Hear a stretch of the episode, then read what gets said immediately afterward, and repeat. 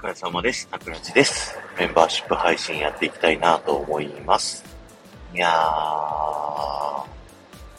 皆さんどうですか？あの、僕ね、最近今年に入ってからかな、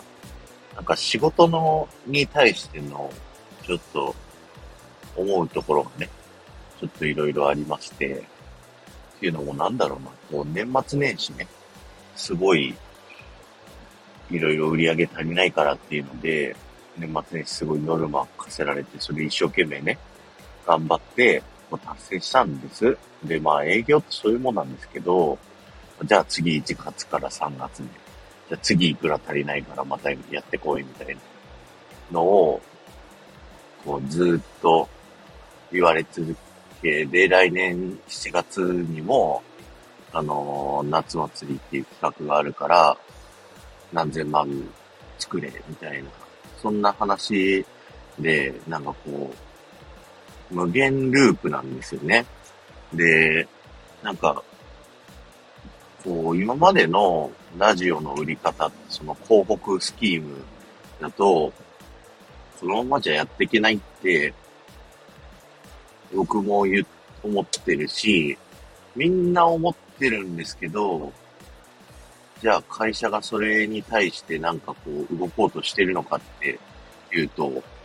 してないし、なんかこれまでの古くからあるね、まあ企画、利益率が高い、スポンサーに効果のない企画っていうのを売ってこいって言われるし、なんかね、ちょっと、うーんって思ってたタイミングだったんですよ。で、なんかこの間、ともりんさんが、あげつまさんとね、あの、コラボライブをしていて、その時オラクルカードっていうのを聞いて、あなたは高校っていうね、あの、コンサルライブしてたんですけど、それを見てね、僕もオラクルカードって検索したら、なんかネットで、あのー無料でね、3枚引けるっていうサイト見つけて、そのライブ中にね、とりあえず引いてみたんですよ。そしたら、なんか、あなたが誠実と思うことをしなさいみたいな。そんなね、か、聞かれて、まあ、なんていうの？ネットのホームページで無料のやつで誕生日も何も聞かずに、とりあえずランダムに3枚引いて出てきたやつなんで、まあ信憑性があるかって言ったらそうでもないと思うんですけど、でもなんとなく自分の今の気持ちとそれが合致しちゃって、なんだろう、この、お客さんのためになってる企画だったら僕いいなって思うんです。そのラジオって本当に楽しいし、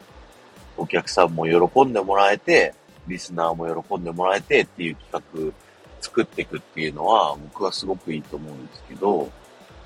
会社的にね、そういう風には、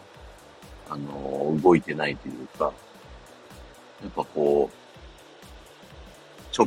近のその前年の売り上げを守りたいっていう、まあ企業なんでそれは当たり前なんですけど、でもこのコロナのご時世で各局売り上げ落ちてる中、うちだけなんとかね、前年守って頑張ってるっていう状況で、だから、なんて言うんだろうな、軍曹じゃないんじゃないかみたいなね。もう今までがもらいすぎてて、あの、今が本来あるべき姿なんじゃないかとかって、そういうことも思っちゃったりするんですけど、うーん、なかなかね、まあ会社としてそう、じゃあそうですよねっていうわけにはいかない。でもじゃあ、その、次の時代に向けて動いてるかって言ったら、何も動いてなくて、なんかその、新しい若者向けの、あのーパーソナリティを探してるって、前回か前々回かな、メンバーシップで言いましたけど、それも来年秋からに向けてな動きになってるんですよね。でも今そんな風の時代で常に変化をし続けなきゃいけないっていう、ね、そんな時代の時に、あの、ラジオって4月と10月、春と秋に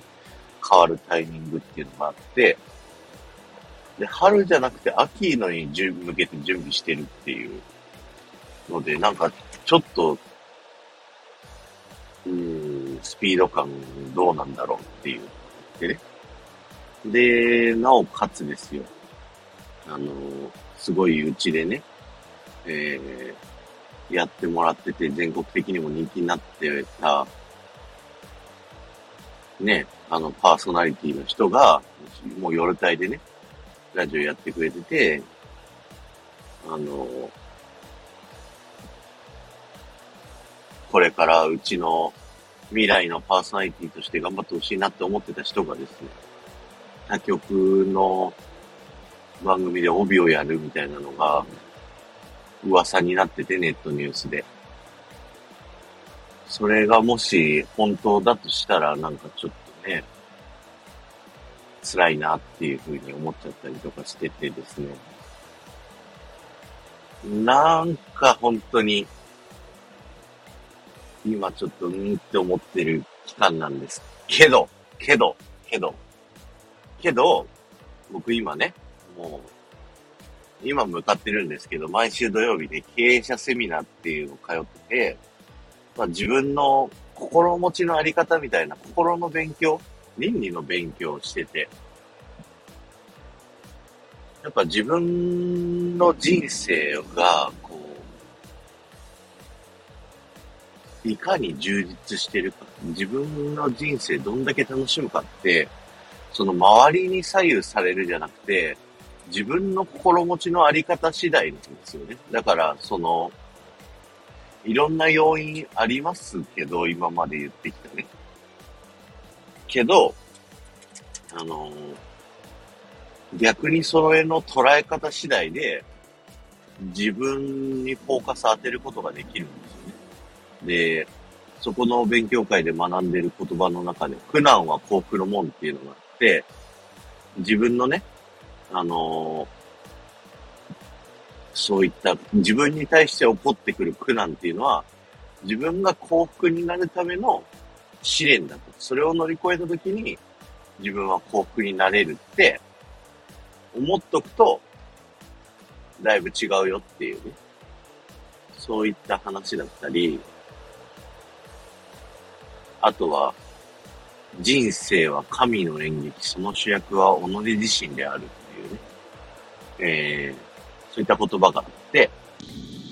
自分の人生の主役は自分、あなたの人生の主役はあなた。だから、